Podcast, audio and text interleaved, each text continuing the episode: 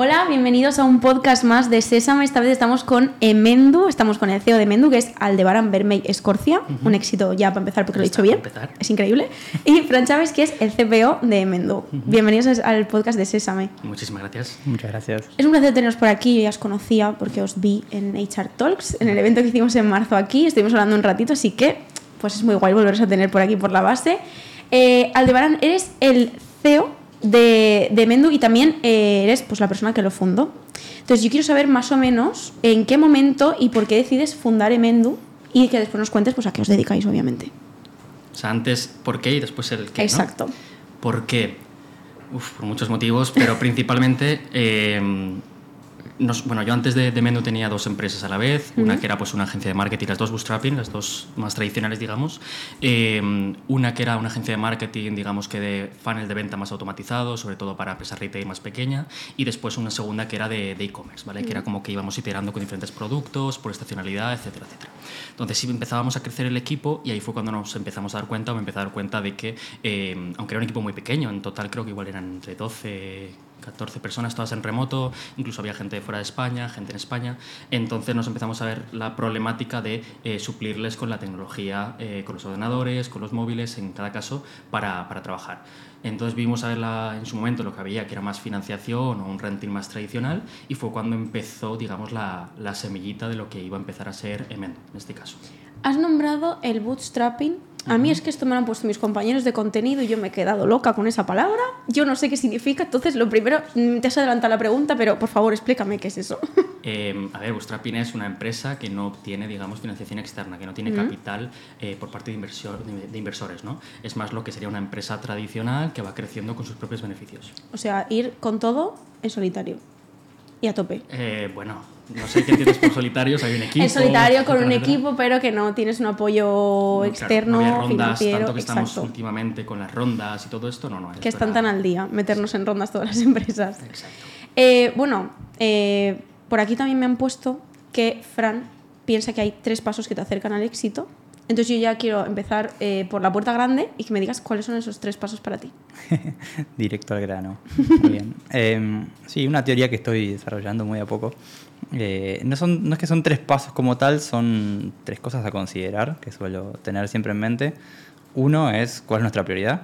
Eh, en mi caso y dentro de Mendu, yo siempre digo que me dedico a resolver problemas. Eh, ¿Problemas de quién? Siempre del cliente en este caso, porque si no, por resolver problemas, por resolver problemas, no, no me sobra tanto el tiempo. así que ese es, ese es, el primero, o, digamos, la, la, prioridad. Después, ¿cuál es mi actividad? ¿Cuál es mi día a día? llevo la parte de producto por ende, es construir un producto para el cliente. Eh, esos problemas que resolvemos, no resolverlos una vez, sino que sea escalable. Eh, y el último punto, siempre que, que tengo en cuenta, es, eh, bueno, el cliente siempre en el centro, por así decir, no, no, no es como muy... Bueno, pero y el último punto, que me, lo tengo apuntado porque no quiero bueno, arruinar mi teoría. Exacto.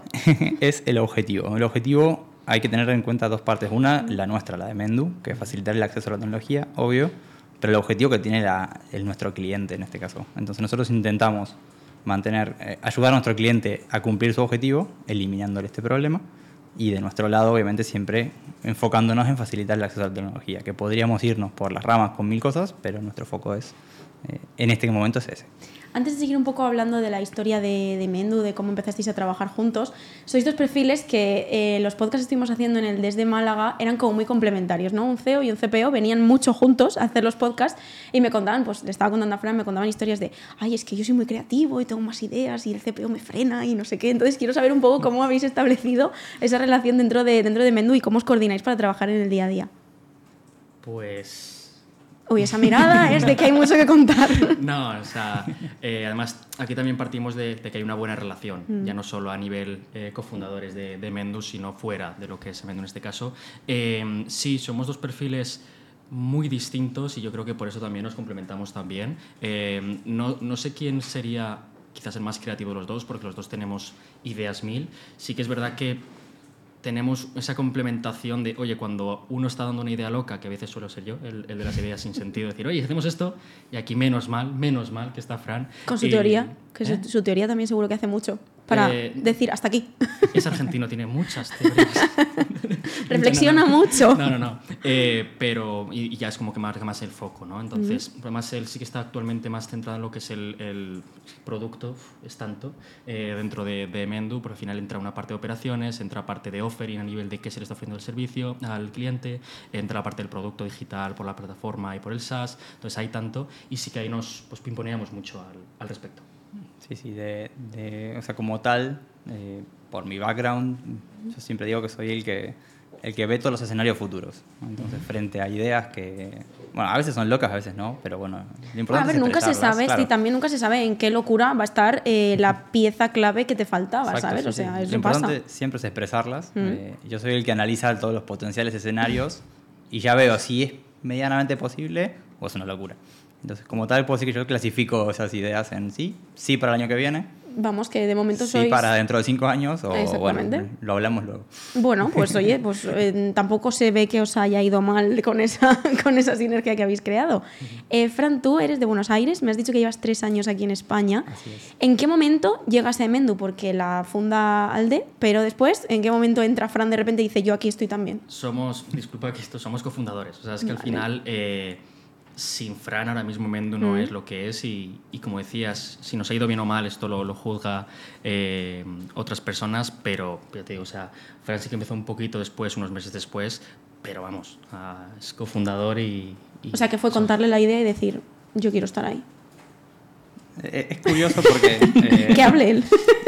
Responde la pregunta de cómo nos conocimos también, eh, que fue en casa, en la cocina de casa, porque eh, Alde buscaba dónde mudarse, yo Ah, buscaba compañero guay. del piso, Ujú. eh, terminamos viviendo juntos, entonces podemos decir que nos conocimos en la cocina de casa Ujú. y de, de escuchar la idea del Mendo ahí en- entre cocina y pasillos.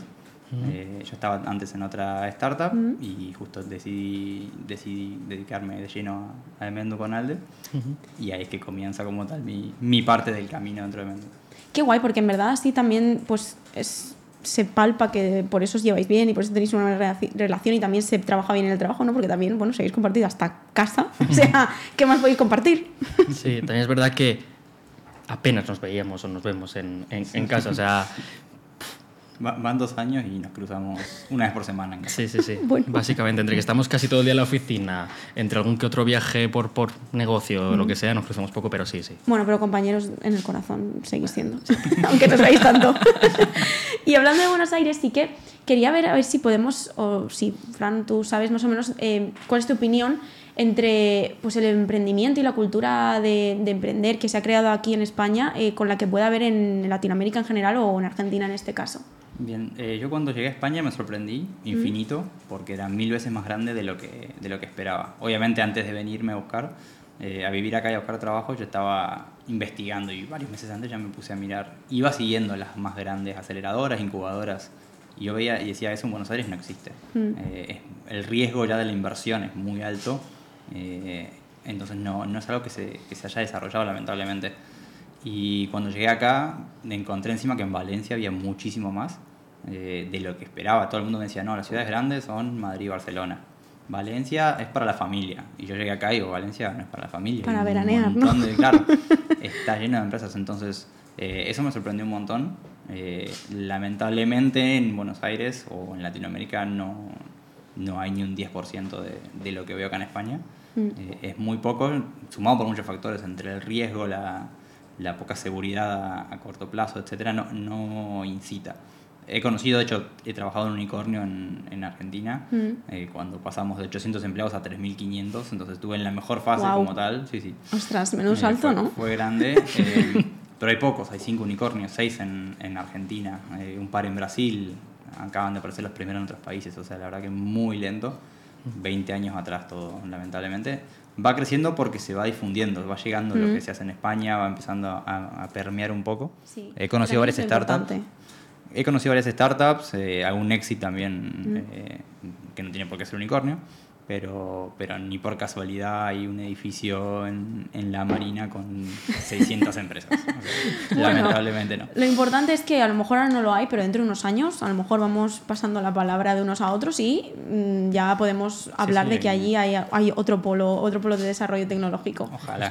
Yo creo que es Eh, algo de, de lo- las cosas que de verdad, o de las mejores partes del emprendimiento, ¿no? Es crear la riqueza, y con riqueza no me refiero solo a la riqueza económica, que también es importante, sino a la riqueza de crear algo donde antes no había, ¿no? Y, este, pues, este ímpetu, esta chispa, esta pasión que yo creo que nos caracteriza a, voy a decir, a la gran mayoría de, de emprendedores y emprendedoras y que, pues, como comentaba Fran, es muy importante.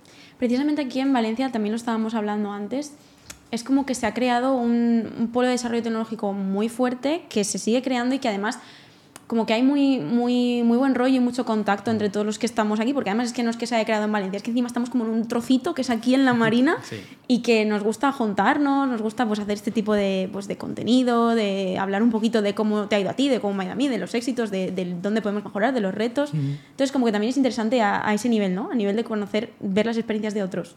Sin duda, sin duda. Valencia se está convirtiendo en un, en un buen hub para, para ellos. Sí, sí. Hay polos, obviamente, en España muy grandes, pero Valencia está, está, toman- está tomando tamaño. De hecho, eh, cada vez más grande. Las primeras veces nos pasaba que organizábamos algún after entre, entre empresas y avisándolo con un día antes, la primera vez que lo hicimos en verano, vinieron 35 o 40 personas. Ostras. Hace una semana o dos lo organizamos, un lunes enviamos el, el link de Eventbrite, 160 inscriptos. Sí, sí. Eh, solo por WhatsApp, sin inversión, sin avisarle nada a nadie. Se fue. Es que totalmente, o sea, de hecho nosotros cuando empezamos a hacer el primer HR Talks fue en noviembre, o sea, va a hacer un año, y el segundo lo hicimos en marzo, y ya se notaba, ¿sabes? Porque en noviembre habíamos venido hacía cuatro meses aquí a la Marina, y ya se notaba como que nos conocíamos todos más aquí, había un poco más de apertura a juntarnos, ya, y era un evento de, de recursos humanos que, bueno, hay empresas que les puede interesar más o les puede interesar menos, pero sin embargo, todo lo que hemos ido haciendo aquí a partir de pues, noviembre, diciembre del año pasado, de un año para aquí es como que, jolín, que nos conocemos todos, ¿sabes? El otro día me escribieron para una mesa redonda y digo, "Pero es que los conocemos a todos. O sea, es guay porque va a ser una mesa entre amigos. Claro. Y es súper interesante lo que se crea. Hablando un poco de negocio, eh, como empresa de renting de material tecnológico, empezasteis a dirigiros al consumidor y después pasasteis a ser un B2B hacia las empresas. ¿Por qué se produjo, se produjo ese cambio y cómo, cómo fue gestionarlo a nivel de, de empresa, de cambiar tanto? Pues fue algo natural. Fue algo natural porque sí es verdad que para particulares es algo atractivo, pero lo vemos más como una vitamina, es decir, que aporta un valor añadido, pero no soluciona un problema real. En cambio, para el B2B sí que estamos solucionando lo que es más una medicina, ¿no? Es un- una solución real a, a un problema. Eh, y bueno, después había también indicadores a nivel de negocio, pues a nivel operativo, el, el- el B2C o para consumidores, pues el one-to-one, eh, pues temas de credit scoring, etcétera, etcétera, complicaba parte de la operativa. En cambio, un B2B, pues oye, eh, el credit scoring es más sencillo de hacer, hay más fiabilidad dentro de lo que cabe, el- la, la operativa también no es, no es un one-to-one, sino es un one-to-many, entonces pues habían como ciertos indicadores. Y también ahí empezó a salir porque sí que es verdad que comenzábamos con este foco en un renting de equipos informáticos y ya desarrollamos, maduramos a lo que es actualmente, que es este onboarding tecnológico, facilitar el onboarding tecnológico a las empresas. Ya hay que ahora también Fran comentará más porque coge mucho, mucho peso el, el producto, ya no es únicamente el renting en sí, sino también acompaña una plataforma donde pues facilita problemas que a un B2C no se podría estar gestionando, para un B2B tiene todo el sentido del mundo. Precisamente nosotros hablamos mucho del onboarding a nivel eh, comunicación, inclusión en el equipo, pero el onboarding tecnológico, explicándonos un poco el concepto y, y cómo lo, lo lleváis a cabo y ayudáis a las empresas desde, desde Mendu, pero al final es súper importante, ¿no? Porque siguen siendo unos medios con los que tiene que contar cada empleado que entra a una empresa. Exacto, eso mismo, eso mismo hemos descubierto hablando con clientes en donde nosotros, como decía, el, de- el renting era mover el dispositivo al punto A al punto B de una forma mucho más accesible que comprarlo, pero había muchísimo más detrás de eso. Es decir, las herramientas de, de trabajo nuestras en el día a día, el ordenador, el móvil, eh, el iPad o la tablet que fuere, eh, son herramientas que es lo que nos ayuda a liberar nuestro potencial. Si tenemos un ordenador que tarda 5 minutos en prender, eh, cada vez que abrís un Excel de más de X megas se, se tilda. No, no se puede trabajar así, son frustraciones, es... eh, es desmotivación. es desmotivación, jolín, vaya. eh, mm. y, Productividad, sí, sí. y, y no solo eso, sino en, en caso de, de la empresa en sí mismo que tiene que dar las herramientas y tiene problemas con la logística y no le llega al empleado a tiempo, son días mirando PDF que ya se lo sabe de memoria y no sabe qué hacer.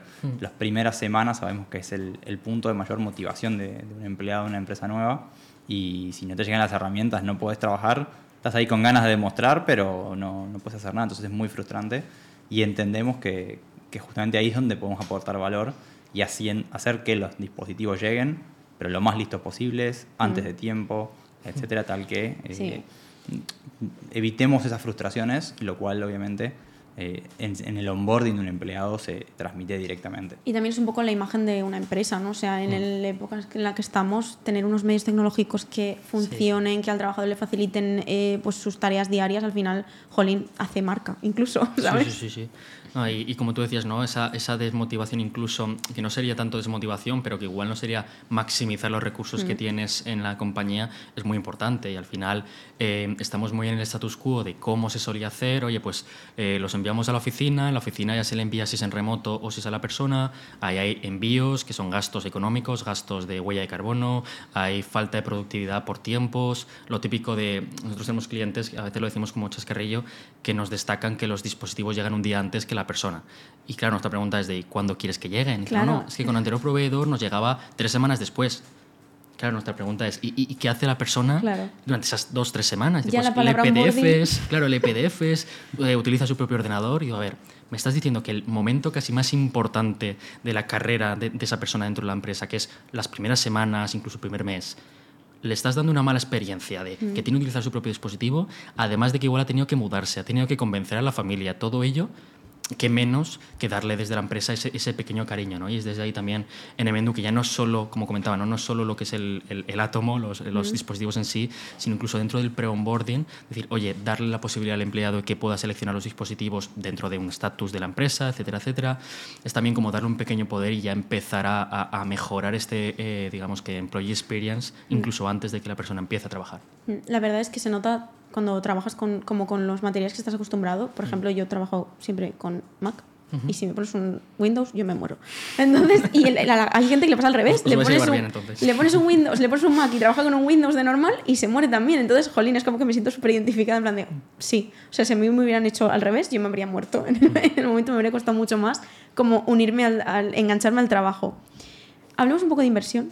De inversión externa, ya no es bootstrap- boot- bootstrapping, madre mía, me ha costado hasta decirlo. Más, más que el nombre, ¿eh? Sí, más que tu nombre, y eso que ayer que ahí estaba más mentalizada de que lo tenía que decir bien. Em, ¿Cómo empezasteis a vivir el proceso? Porque sí que es verdad que nosotros toda la ronda de inversión de esta serie A pues fue sudar, pero al final pues tener una alegría muy grande, entonces, porque es la opción de seguir creciendo, de seguir desarrollando negocio, de ampliar equipo, entonces, ¿cuál ha sido vuestra, vuestra trayectoria y vuestra vivencia de esa ronda o de esas rondas? Pues em, depende, en cada momento depende. También cuando levantamos, digamos, la primera, lo que serían las tres Fs, ¿no? Em, que fue una ronda muy, muy pequeñita. Aquí nosotros nacimos en, en Demium, en, en la incubadora Demium, entonces pues también estuvimos muy acompañados del equipo de Demium em, y, y creo que tuvimos la suerte de estar acompañados de personas de liderazgo en, en Demium, como pues es Jorge Dobón, el fundador, entre otras personas.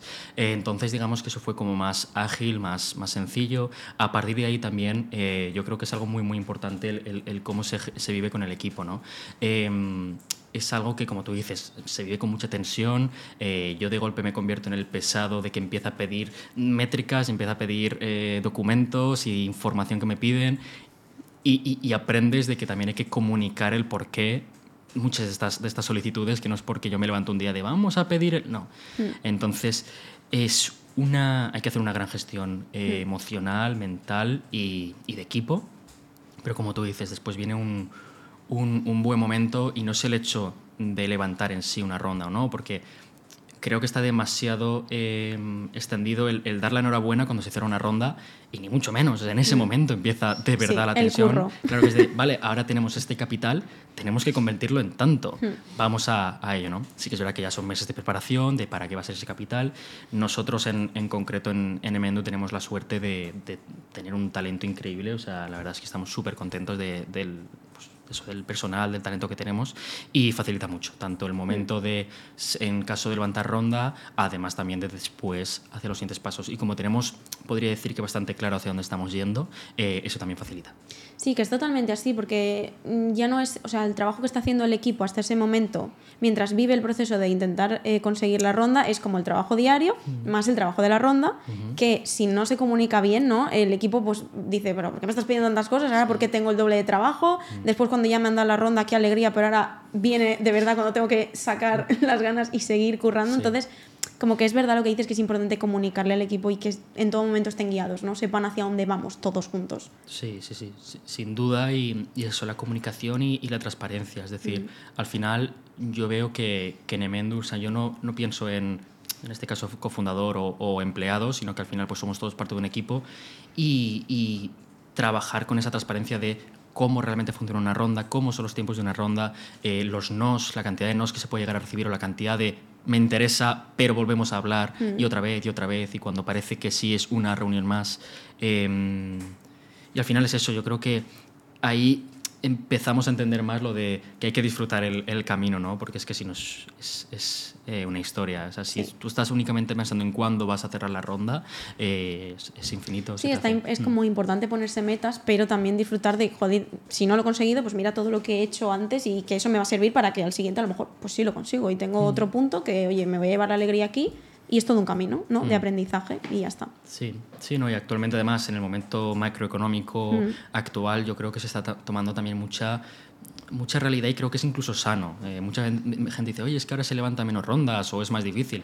Bueno, ya, pero es que veníamos de un momento que era demasiado todo, demasiado altas las valoraciones y íbamos a un punto que no tenía, no, se- no se sostenía, hablando de la economía real, no se sostenía, ¿no? Entonces, bueno, sí que es verdad que hemos tenido todo el mundo que cambiar el paradigma y cambiar, digamos, esa, esa parte de mentalidad, eh, pero de nuevo, apoyándote en un buen equipo, apoyándote en por lo menos hablando de nuestro caso, unas métricas, un, un- un negocio que de veras sabemos hacia dónde está yendo y, y que se sostiene por sí, es como de, oye, pues es diferente, es, es una mejor forma también.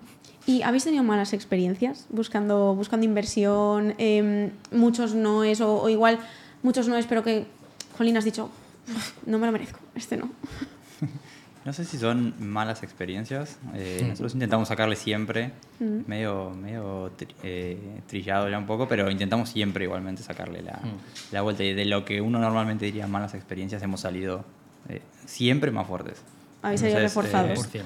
Claro, son golpes de realidad quizás, no, no sé si malas experiencias. Aprendizaje, mejor dicho. Aprendizaje mejor. siempre. Eh, eso siempre, sí o sí, no- nos centramos y dedicamos un rato a cada vez que, que sale algo mal, por así decir, a ver qué podemos haber, qué pudimos haber hecho mejor o qué podemos hacer la próxima para, para garantizar el éxito.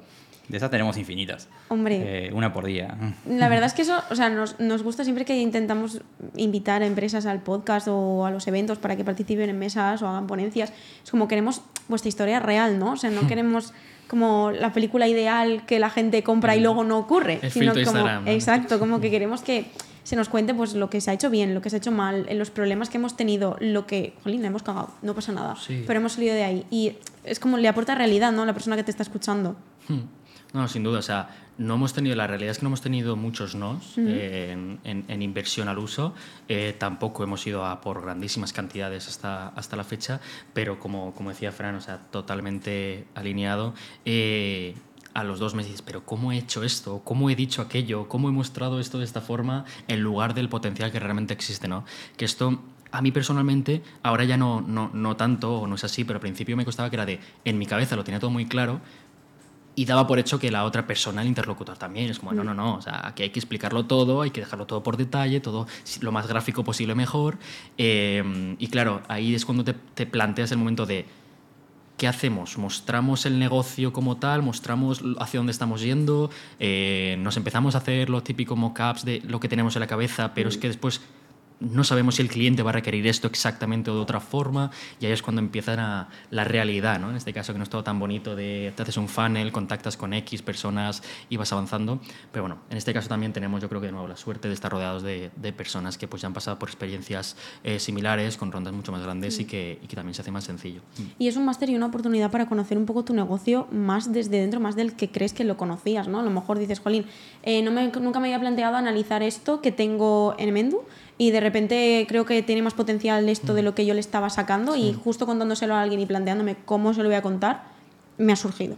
Entonces también es un poco retrospectiva tuya, ¿no? O sea, análisis interno, por así decirlo. Sí, te hace replantearte todo mucho, mucho más. O sea, es muy fácil en el mundo startup o en el mundo de empresas, es muy fácil meterse en hacer cosas muchas de las veces, que sí, con un foco, con un camino, pero es como que, vale, pues ahora vendemos y hacemos estas pruebas en el funnel de ventas.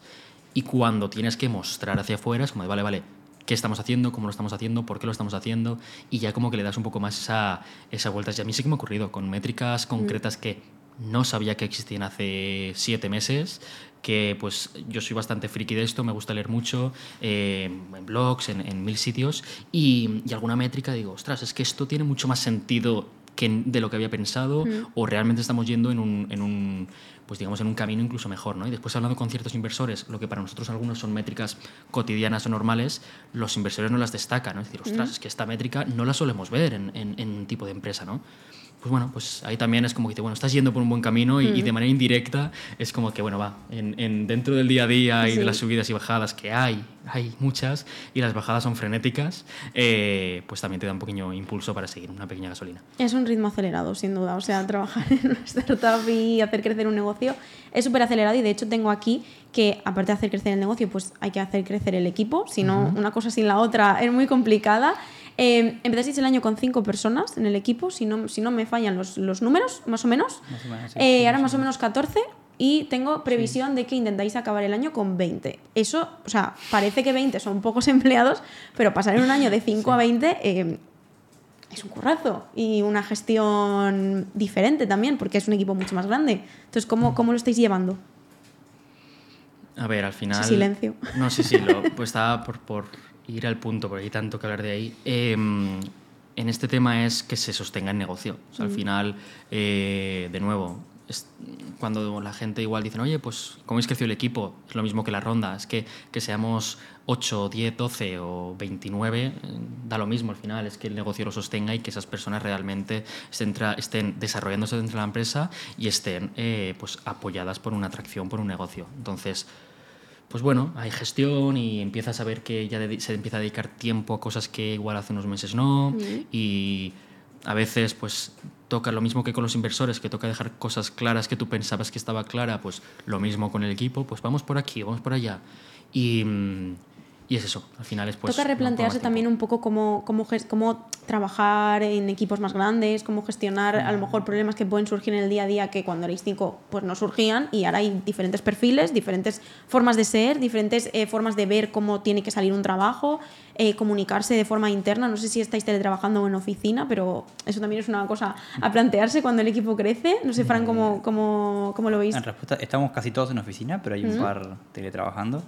Eh, lo que hemos visto, hasta ahora lo que mejor nos funciona es recordar siempre que la forma de trabajar del primer trimestre de este año eh, no es la misma que la del segundo, mm. cambió en el tercero y ahora cambia de nuevo. Entonces lo que sí eh, toma es replantearse eso porque, claro, por cada perfil que se suma, eh, hay, hay, manos que llegan a, dar mm. una mano, por así decir, a, a tomar trabajo, otro deja de hacerlo, hay que cambiar los procesos, hay que aceitar la comunicación nuevamente. Entonces sí, quizás al principio era una forma de trabajo en donde teníamos dividido cada uno una porción, pero después hubo una más óptima, porque de repente cambió y se sumaron dos manos, por así decir, llevando en marketing, que antes mm. no estaban. Entonces, perfecto, esas manos hoy están más en product marketing, pero puede que el siguiente trimestre estén en ventas. Entonces, eh, hay mucho de, hablarlo entre todos, ver qué es lo mm. más óptimo según siempre los objetivos. O sea, al fin y al cabo, el equipo lo vamos... Eh, acomodando entre todos, incluso con ellos les preguntamos qué opinan, y etcétera, mm. pero siempre acomodándolo en función a las necesidades de ese momento y hoy, sabiendo que cuando uno crece, eh, uno deja de hacer mil cosas y pasa a hacer 900, eh, que es más o menos la realidad de, este ritmo acelerado. Em, en cuanto a las personas, sí, obviamente cada uno hay que tratarlo de distinto, eso no, no, cambia tanto en función de, del mm. estadio, sino de la persona. Mm. Cuando sumas a alguien al equipo, hay que dedicarle tiempo para entender sus motivaciones, cómo le gusta trabajar, cómo es más óptimo, eh, cómo sacar el mejor provecho de cada uno. Pero eso es independientemente del estadio. Pueden ser uno o diez mil. A mi criterio siempre hay que hacerlo. Obviamente no lo va a hacer todo el mundo, pero... Mm, sí, se puede volver a lo mejor un poquito más complicado al principio porque tienes más gente a la que atender o, guiar un poco, pero en verdad mm, pues a la gente hay que hacerla sentir bien en su puesto de trabajo, seáis dos, tres, mm. cuatro o veinte. Y también un poco el tema de, has dicho, cuando tienes 100 cosas que hacer, de repente creces y tienes 900, la importancia también de tener unos perfiles y de darle su sitio, ¿no? de reconocer su, su espacio, de, bueno, tú eres especialista en esto, pues voy a delegar un poquito en apoyarme en ti y, tener en cuenta tu opinión, ¿no? que también hace sentir parte de, del equipo realmente mm. una vez te pones a trabajar. Sí, sí, es, eh, dentro de nuestros valores está el, el darle la plena confianza a a lo que nosotros decimos a quien sabe, y quien sabe es el quien está en el tema. Mm. Nosotros podemos opinar, podemos ayudar, podemos, eh, desde nuestra experiencia quizás un poco más global de todas las áreas, eh, recomendar un camino, pero siempre intentamos darle eh, la, la voz y el voto a quien está más metido. Incluso los animamos a que si a veces hacemos lo contrario, que nos, que nos cuestionen. Que, nos Que cuestionen porque-. No, no, que, que lo cuestionen. eh, digan, "Ey, pero no me habías dicho tal cosa y sí, tenés razón, avanzamos. Pero siempre intentamos animarlos a, Mm. a que sean owner, porque al fin y al cabo no, e- eso es un equipo, esa es la esencia del trabajo en equipo, confiar que la persona que más sabe de algo lo está haciendo y quien recomienda el camino, que quizás se olvidó de ver algo, entonces ahí entra el otro compañero que le dice, considerate este punto de vista. Ah, no, muy bueno. Y salen Mm. sinergias mayores. Sí, es cuando de verdad se crea equipo, ¿no? Cuando Sí. todos aportamos y, y todos 100%. pues tenemos una visión más global porque todos hemos puesto ese granito de arena en, en el proyecto, que al final es lo importante cuando creas un equipo y vas aumentando perfiles a ese equipo. Sí, al final, pues como decía Fran, pues constantemente como dejar claro ciertos statements que creemos que puede ser importante para el crecimiento, ¿no? Es decir, oye, el, el concepto del, del owner, que es muy importante, también el de que hay que romper cosas, o sea, es, es algo que está muy extendido, pero a la vez no tanto, ¿no? Y, y- y parece que se va, uy, ¿qué pasa si rompemos? Pues ya se ha roto algo, ya se arreglará, y así aprenderemos y a la siguiente no se romperá, ¿no? Em, entonces es muy importante y, y también yo creo que, que nos de- depende de la cultura de cada empresa, pero como que fuerza a mejorarse cada uno, ¿no? Porque al final es de, vale, ahora ya no somos estos cuatro que podemos hacer ciertas cosas de esta forma, sino que ahora ya somos más personas, estamos con una previsión de crecimiento eh, y de cada vez ser más, entonces, pues poco a poco como que vas mejorando y vas desarrollando, ¿no? Y yo creo que es una de las cosas que, que es un regalo, el, el Sí. poder compartir con así, sí. Es una forma también de desarrollo profesional, como estás diciendo. O sea, yo antes me dedicaba a 20.000 cosas, ahora me puedo dedicar a 21.000. Entonces, pues bueno, eh, le voy bajando 15.000, 14.000, voy aprendiendo más y conforme vas poniendo más foco, pues como que vas eh, aprendiendo un poco más a nivel, a nivel personal. Sí. Me has hablado de valores. Eh, me gustaría saber si habéis pensado, si ya tenéis puesto en práctica, si desde el principio teníais muy claro eh, cuáles eran los valores o cuál iba a ser un poco la cultura de, de Mendu, la cultura corporativa que queréis que todos los miembros del equipo pues, tengan impregnada y, y la respiren. La verdad es que sí, o sea, somos, somos muy pequeños todavía para, creo que para plantear nuestras cosas, pero sí que lo hemos empezado a trabajar. eh, estamos ya trabajando con, con valores en la compañía, sobre todo porque yo creo que es una herramienta muy interesante para cuando eh, más personas se unan al equipo, ¿no? Es decir, oye, que estemos alineados. Eh, sí que es verdad que en esta stage tan inicial, pues es de crecer, crecer, crecer, pero pues un- en paralelo sí. Y, y sí, tenemos ciertos valores y, y yo creo que nos- a nosotros nos ha venido bien también para hacer- tomar ciertas decisiones muchas veces o, o para, porque antes era de no, esto no se hace así. ¿Por qué? Pues por, por- y buscabas una forma de para explicarlo correctamente, ahora se puede argumentar correctamente con los valores. Oye, pues en este valor no estaríamos alineados con esto, ¿no? Nosotros, uno de los, de los eh, valores es We are our journey, digamos, que somos nuestro camino, que es de, oye, sí, sí, tenemos el disfrute, pero es que también tenemos que crear ese camino y, este, y ese desarrollo como compañía que, que hay, ¿no? Y, y ese trabajo en equipo, una de las imágenes que yo más recuerdo eh, es pues una foto de Rafael Nadal cuando pues levanta una de las copas, que la tenemos incluso en, en- en el equipo, ¿no? Para los valores, pero que en la foto no aparece solo Rafa Nadal, aparece todo su equipo técnico detrás, es decir, para que Rafa gane, aunque solo sea uno el que más se ve en la foto, detrás está todo un equipo técnico para hacerlo posible. Totalmente. Pues lo mismo es así el equipo, o sea, ya sea una persona en ventas, ya sea una persona en operaciones, una persona en producto, ya ya cada uno somos Rafa Nadal, pero es que alrededor tenemos un equipo técnico para que podamos brillar. Y eso yo creo que también ahí, pues llevándolo a otros, a otros aspectos, también es muy importante. Totalmente. Yo quiero acabar un poco porque como sé que estáis creciendo, buscáis talento, os habéis dado cuenta de la competición por el talento y lo complicado que es encontrar pues, perfiles tech y, casi que es una batalla bastante voraz. Y precisamente aquí, que estamos todos juntitos, que todos nos conocemos y todo eso, pero luego hay una realidad que es, ostras, quiero un perfil tecnológico y me lo rifan en cuatro empresas. Entonces, ¿cómo, cómo os enfrentáis a ese proceso de reclutamiento y de saber que hay esa lucha continua por el talento tecnológico? En, en parte aprovechamos esto de los valores que, que decíamos para, primero para ver si hay fit cultural, porque al fin y al cabo no queremos tener a alguien en el equipo que no comparte nuestros valores. Entonces eso ya parece que no, pero hace mucho. Hace un filtro. Eh, no, no es, un es un filtro en ambos sentidos. Eh, también muchas veces es decirle a la otra persona que nuestra forma de trabajo es distinta y que posiblemente no va a haber un match. Entonces eso ya a nosotros nos acorta mucho el, el panorama. No sabemos a priori quién, obviamente tenemos que entrevistarnos en- entre todos, pero sí hay, hay mucho de, de entender a la persona y de ver que haya un match entre las formas de trabajar. Eso ya nos da un plus. nosotros como tal estamos en Valencia, pero no tenemos problema en tener gente en, remoto, entonces abrimos eso un poco el espectro.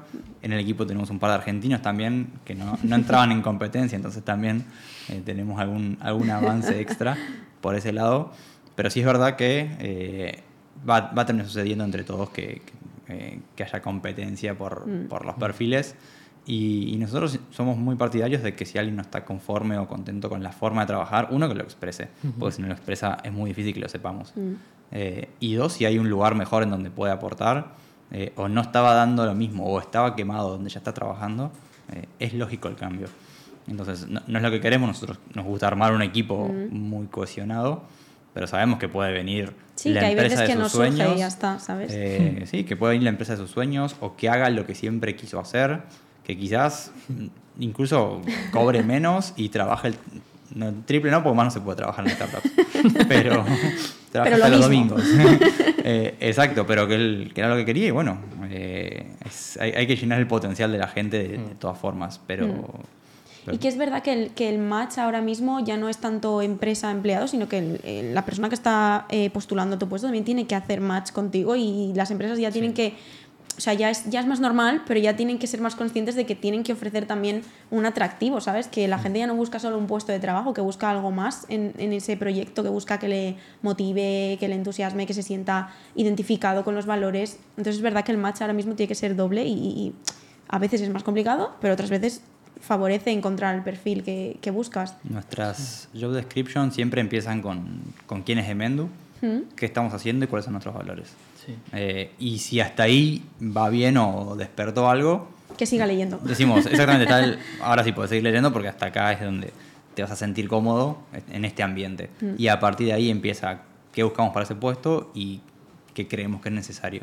Mm. Eh, pero eso siempre es como... Y, cuando no ha venido por job description, lo mismo, siempre es dedicar un rato a la entrevista. Si el proceso vino más por mi equipo, por así decir, va a entrar Alde a dar la visión de cómo es Mendus Si él ya está en contacto hace más tiempo, voy a entrar yo a dar el contexto de cómo es el día a día. Mm. Sí, al final que todos juguemos con las normas del juego bien reconocidas, que sepamos lo que hay y que después pues surgirán cosas muy bonitas y si no, eh, a la primera, pues oye, mira, me he dado cuenta de que me gustaba mucho el puesto, pero o no voy a encajar, o oye, nos hemos dado cuenta de que nos gusta tu perfil, pero por X, no, y no pasa nada. Sí, y también aquí es que, igual que hablando de los valores o hablando de, de en este caso, el talento, en una empresa, en este caso una startup de rápido crecimiento, cambia. Como mm. bien dice el, nombre, cambia mucho. Entonces, los valores que igual tenemos ahora mismo no son en, un 99%, no van a ser los que serán dentro de dos años, tres años. Lo mismo el talento muchas veces. Mm. Y nosotros aquí también somos, somos transparentes, es decir, uno, nos equivocamos igual que todo el mundo. Aquí nosotros, yo muchas veces intento hablar del one-to-one direccional, o sea, no es únicamente de, de, una, digamos que de nosotros a, a, otra persona del equipo, sino que de persona del equipo a cualquiera del, del mismo y dos, que igual un perfil que para un objetivo concreto que era durante un año, dos años, tres años era ideal, después no hay encaje. Y al final yo creo que ahí entra también esa parte de la confianza. Creo que es algo que, que se habla mucho, pero que no se le da tanto sentido como realmente lo tiene.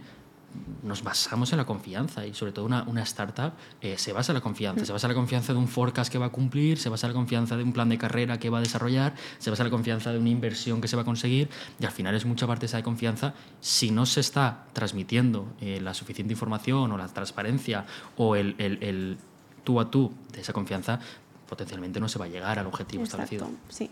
Y también, bueno, la parte positiva es que en el mundo startup es como más una cosa ya que no suena tan marciano como podía sonar hace mm. años. Entonces la gente es un poco más consciente de que es cuestión de cambio, es cuestión de velocidad, es cuestión de echar el resto para que, para que el proyecto salga adelante, de comprometerte de la, actitud de owner que contabas. Mm. Entonces, bueno, tenemos un poco adelantado de que tampoco la gente tiene el chip tanto de ostras, me han contratado para ser para toda la vida. Porque eso ya. ni en startup, ni casi ningún sitio, pero en startup mucho menos. No, creo que leí hace, hace un tiempo, no me acuerdo dónde era, que era el, el ciclo de vida natural actualmente, sobre todo en empresas tecnológicas, pero más en general en tres años y medio o algo así. A partir de tres años y medio, ya no solo la empresa cambia, la propia persona cambia. Y cambia sus motivaciones y mm. cambia su, su situación. Igual ha tenido hijos o no, o se quiere mudar. Entonces, y, yo creo que esto es algo que nos enseña el día a día y, cuando no queremos aprenderlo nos lo enseña a la fuerza de que es, es un mundo cambiante, ¿no? Y, y ya no es porque llegue una pandemia o lo que sea, sino porque en el día a día te levantas y dices, oye, pues ahora no me gusta X, me gusta Y. Y eso pues hay que estar muy, muy abierto y cuesta, cuesta. A mí me ha costado mucho al Sí, principio. sí, sí, que es- no estábamos acostumbrados a que en el trabajo pasaran esas cosas, pero ya están empezando a pasar y hay que aclimatarse a ellas y, y saber, saber afrontarlas. Justo. Pues muchísimas gracias por participar en nuestro podcast en Sésame, un placer teneros por aquí. Y nada, ya sabéis que, pues bueno, cuando hagamos más eventos estáis aquí bienvenidos. Que os queréis tomar unas tapitas un viernes, pues también bienvenidos. Así que nada, muchísimas gracias. Nosotros no tenemos unas oficinas tan bonitas como las vuestras, pero también estáis invitados a las, pero, a las oficinas de Mendo. para tomarnos una Coca-Cola no hace falta, hace falta un techito y ya está. Y poco más. Muchísimas gracias. A vosotros. Gracias por recibirnos.